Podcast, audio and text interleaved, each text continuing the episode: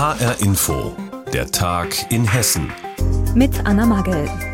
Es ist Freitag und sie gehen wieder auf die Straße. Die Fridays for Future Bewegung hat weltweit wieder demonstriert, auch in Hessen.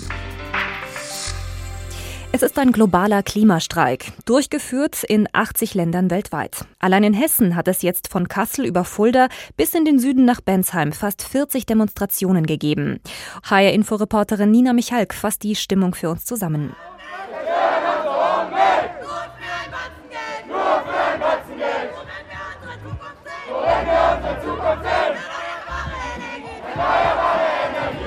Sie sind laut und auch ein bisschen wütend. Rund 2000 Schülerinnen und Schüler der Fridays for Future Bewegung, begleitet von Eltern und verschiedensten Organisationen, haben sich auf dem Opernplatz in Frankfurt versammelt. Im Mittelpunkt ihres Protests in diesem Jahr der Krieg in der Ukraine. Ich bin heute hier für unsere Zukunft. Wenn es so weitergeht, wie es weitergeht, dann wird es halt nicht gut aussehen. Ich bin heute mit meinen beiden Kindern hier. Ich bin in den 80ern aufgewachsen mit Themen wie Aufrüstung, eiserner Vorhang und, und, und. Und irgendwie dachte man, das ist vorbei. Und man muss seinen Kindern darüber eigentlich nur noch höchstens was für einen Geschichtsunterricht erzählen. Wir haben uns tatsächlich als ganze Klasse dafür einstimmig entschieden, hierher zu kommen heute. Wir sind ein Geschichtsleistungskurs. Wir haben heute halt das Thema Klima macht Geschichte und haben uns halt dazu halt für eine Exkursion einfach entschieden, weil wir denken, es ist natürlich auch wichtig, da sich zu solidarisieren mit. Das Motto in diesem Jahr heißt People, not Profit, also Menschen statt Profit. Die Demonstranten fordern auch deshalb, viel Geld statt für die Bundeswehr in den schnellen Ausbau erneuerbarer Energien zu stecken.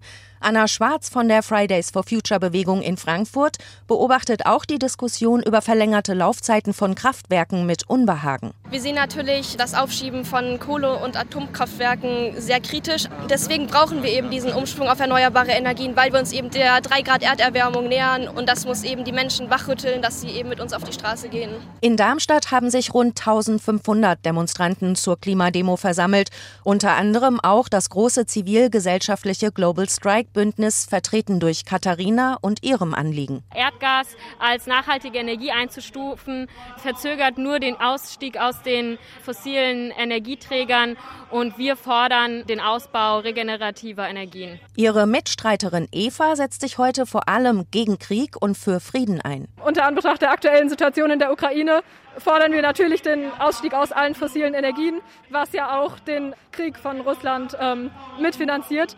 Natürlich halten wir aber auch unseren Schwerpunkt heute auf Frieden und Klimagerechtigkeit geht mit Frieden Hand in Hand. In Gießen sind rund 650 Demonstranten rund um den Anlagenring marschiert, unter ihnen Christoph Schäfer. Er befürchtet, dass die aktuellen Kriege und Krisen den Klimaschutz wieder aufschieben werden. Ich finde es wichtig, hier auch gerade die junge Generation zu unterstützen, weil die alles ausbaden darf nachher. Auch deshalb werden sie wohl weitergehen, die Demonstrationen am Freitag von Schülerinnen und Schülern.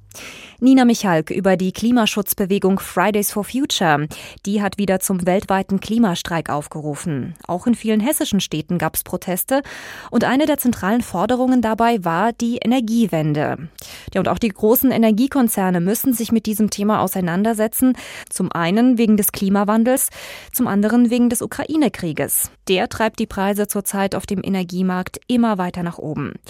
In Hessen versorgt der Konzern Mainova über eine Million Menschen mit Wasser, Wärme und Gas. Wie viel teurer wird das alles jetzt für Mainova-Kunden? Gabi Beck aus der HR Wirtschaftsredaktion hat nachgefragt. Der Krieg in der Ukraine ist eine Tragödie für die Menschen in der Ukraine. Das sollte im Fokus stehen, ganz unabhängig von der aktuellen Diskussion über russisches Gas und seine Alternativen. Das sagte der Mainova Vorstandsvorsitzende Konstantin Alzheimer. Und trotzdem habe der Krieg wie in einem Brennglas die Herausforderungen der Energiewende zutage gefördert. Klimaschutz, Versorgungssicherheit und Bezahlbarkeit sind drei gleich wichtige Elemente. Der Staat ist gefordert, um Rahmenbedingungen zu setzen für zukünftige Investitionen, aber auch um die Bezahlbarkeit von Energie zu ermöglichen, indem er Abgaben und Steuern senkt. Und so begrüßt Alzheimer die von der Bundesregierung beschlossene Ausgleichszahlung für die hohen Energiekosten an die Verbraucher. Gleichzeitig geht er aber davon aus, dass das nicht reiche und dass etwas Ähnliches auch für die Unternehmen folgen müsse. Fragen über Fragen dazu und rund um die Gasversorgung kamen von Seiten der Journalisten. Zum Beispiel diese. Wie realistisch schätzt er die Ankündigung von Bundeswirtschaftsminister Habeck ein, dass Deutschland bis 2024 weitgehend unabhängig von russischem Gas sein könnte? Was wir nicht wissen, welche Volumina Habeck jetzt gangbar gemacht hat in Katar oder auch in Norwegen und jetzt auch USA, ne, dann ist das ja aus unserer Sicht erst einmal eine Aussage, wo wir keinen Anhaltspunkt haben zu sagen, das sei unrealistisch. Im Moment steigen die Gaspreise auf dem Weltmarkt angesichts des Ukraine-Krieges unter Folgen. Auf jeden Fall kommen diese hohen Energiepreise bei den Verbrauchern an, sagt Mainova-Vorstand Diana Rauhut. Hier kommt auf die Privat- und Gewerbekunde noch einiges zu.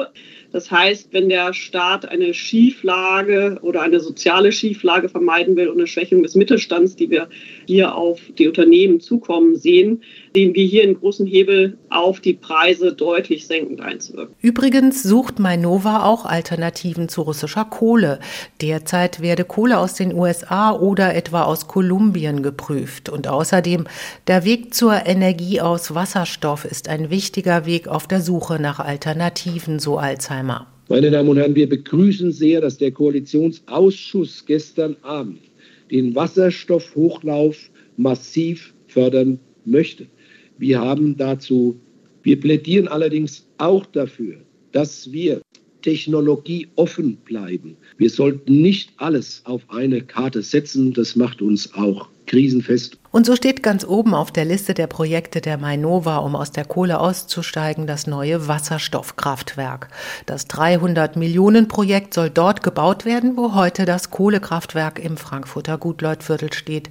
2026 soll es dann in Betrieb gehen. Steigende Energiepreise auch für Mainova-Kunden in Hessen. Infos dazu hatte Gabi Beck. Die Sonne scheint, der Frühling steht vor der Tür und bald sind auch Osterferien bei uns in Hessen. Und da machen auch viele Sehenswürdigkeiten wieder auf. Eine davon liegt in Breitscheid in Mittelhessen. Sie ist sehr dunkel. Es ist dort das ganze Jahr über 9 Grad warm und es herrscht eine Luftfeuchtigkeit von 98 Prozent. Vermutlich können Sie es sich schon denken. Es geht um eine Tropfsteinhöhle, genau gesagt um die Schauhöhle Herbstlabyrinth in Breitscheid. Die öffnet jetzt am Samstag und HR Info-Reporter Benny Müller hat sich für uns vorab schon mal dort umgeschaut. Bernhard Walzock ist seit fast 13 Jahren Höhlenführer in der Schauhöhle Herbstlabyrinth in Breitscheid. Er nimmt uns mit in eine verwunschene Tropfsteinwelt. Dafür geht es erstmal steil nach unten. Ja, gehen wir 124 Stufen nach unten. Nach einem kurzen Abstieg öffnet Walzock die schwere Stahltür und dahinter die sogenannte Knöpfchenhalle der Tropfsteinhöhle. Überall glitzert es, die Wände sehen aus wie mit Zuckerguss überzogen. Und wie war das nochmal mit Stalaktiten und Stalagmiten? Stalaktiten wachsen von oben und die Stalagmiten, die kommen von unten. Und irgendwann treffen die zwei sich. Dann spricht man von Stalagnat oder Kalksäule. Eine echte Zauberwelt der Ruhe. Das sieht auch Breitscheids Bürgermeister Roland Leiso. Die Welt sieht aus wie in einem wunderschönen Märchenschloss. Ich glaube, die Gebrüder Grimm könnten hier einige Märchen schreiben, wenn sie, was ich vor 100 oder 150 Jahren hier in der Schauhöhle gewesen wären. Die Höhle ist die größte in Hessen mit einem 13 Kilometer großen Höhlensystem. Wann und wie sie entdeckt worden ist, weiß Bernhard Walzock. Entdeckt hat man's im November 93, als man im Steinbruch gesprengt hat. Und im November war es kalt und trotzdem aus den Felsspalten kam warme Luft raus. Das war Anlass, Höhlenforscher zu rufen, sind eingestiegen und haben tatsächlich einen Gang gefunden. Nach zehn Monaten kam hier unten der erste Mensch raus. Die Höhle hat viele Highlights. Eins davon ist ein Podest an der höchsten Stelle der Höhle. Von hier aus hat man einen atemberaubenden Blick. Und hier oben gibt es noch etwas Besonderes. Die größte Sinterfahne in Hessen. Eine Art Kalkgebilde, das aussieht wie eine Fahne. Acht Meter in der Höhe und man schätzt ungefähr 180 bis 200.000 Jahre alt. Am Ende unserer Reise und der Tage gibt es dann auch noch ein Stalaktit zum Anfassen und ein ganz besonderes Fossil. Das Alter rund 30.000 Jahre. Das sind unsere Bärenknochen, die anfangs, als man die Höhle entdeckt hat, ganz tief unten äh, entdeckt hat. Denn dieses Höhlensystem wurde auch mal von Höhlenbären besucht Die haben hier einen Winterschlaf abgehalten. Und jetzt heißt es Tür zu und natürlich die 123 Stufen zurück nach oben. Jetzt am Samstag beginnt im Breitscheider Herbstlabyrinth die 14. Saison mit Führungen, Konzerten und vielen Aktionen. Benjamin Müller hat uns darüber informiert. Und jetzt kommen wir zu einer anderen Sehenswürdigkeit. Es geht um das wohl bekannteste und auch beliebteste Ausstellungsstück im Hessischen Landesmuseum in Darmstadt. Das Mastodon. Ein circa 15.000 Jahre altes Mammutfossil. Das ist Anfang des 19. Jahrhunderts im Hudson River Valley in den USA entdeckt und ausgegraben worden. Und jetzt gibt es im Landesmuseum eine Sonderausstellung zur Geschichte dieses besonderen Mammutskeletts. HR Inforeporter Raphael Stübig hat bereits einen Rundgang durch diese Ausstellung für uns gemacht. Der Schädel wiegt 60. Gleich zu Beginn präsentiert sich der Star der Ausstellung mit seinen gewaltigen Stoßzähnen im Scheinwerferlicht. Für Dr. Oliver Sandrock ist das eigentliche Highlight der Show aber in einer Vitrine im nächsten Raum. Zwei Mammutbackenzähne, eine Leihgabe des Naturwissenschaftlichen Museums in Paris. Ja, ich bin sehr glücklich, dass wir diese beiden Backenzähne bekommen haben. Die haben Paris nämlich noch nie verlassen. Und die gelten als Mona Lisas der Paläontologie, weil anhand derer man begann darüber nachzudenken, ob wirklich alle Tiere, die man kannten, wirklich schon immer gelebt haben. Das war nämlich das Denken damals. Die Mammutzähne wurden bereits im Jahr 1739 am Ohio-Fluss entdeckt, lange vor den ersten fossilen Knochen von Dinosauriern, sagt der Ausstellungskurator. Man hatte nicht mal den Begriff Dinosaurier geprägt. Das war alles viel weiter davor und das macht das so absolut einzigartig, was Sie hier sehen. Doch auch der Fund des Darmstädter Mammutskeletts war damals eine Weltsensation. Der Maler und Naturforscher Charles Peel hatte die fossilen Knochen 1801 im Hudson River Valley entdeckt, fehlende Teile durch Holzrepliken ergänzt und zu einem lebensgroßen Urelefantenskelett zusammengesetzt. Es ist in die Annalen eingegangen als zweites montiertes Skelett weltweit. Das erste war ein paar Jahre zuvor, in den 1790er Jahren, ein Faultierskelett in Madrid. Piels Mastodon war weltweit das zweite im Jahre 1801. Ab dem Jahr 1802 hatte Piel das Mastodon dann auch ausgestellt in seinem Privatmuseum. Die Leute standen Schlange damals, auch Alexander von Humboldt. Für eine Ausstellung in Washington über den deutschen Forschungsreisenden hatte der Direktor des Landesmuseums in Darmstadt, Dr. Martin Faas,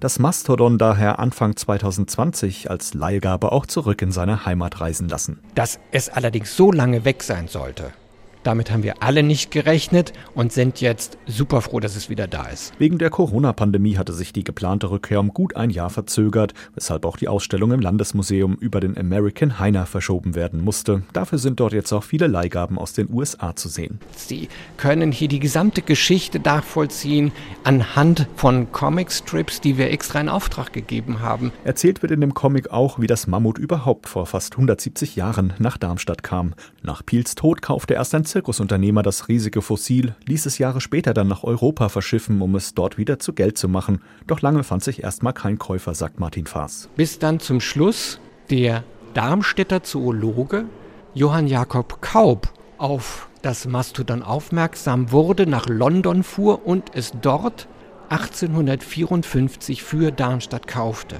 American Heiner, ein Mammut macht Geschichte. Die Sonderausstellung im Landesmuseum Darmstadt über das berühmte Mastodon läuft noch bis Mitte Juni. Infos dazu hatte Raphael Stübeck. Und das war der Tag in Hessen mit Anna Magel. Die Sendung gibt es auch als Podcast auf hrinforadio.de.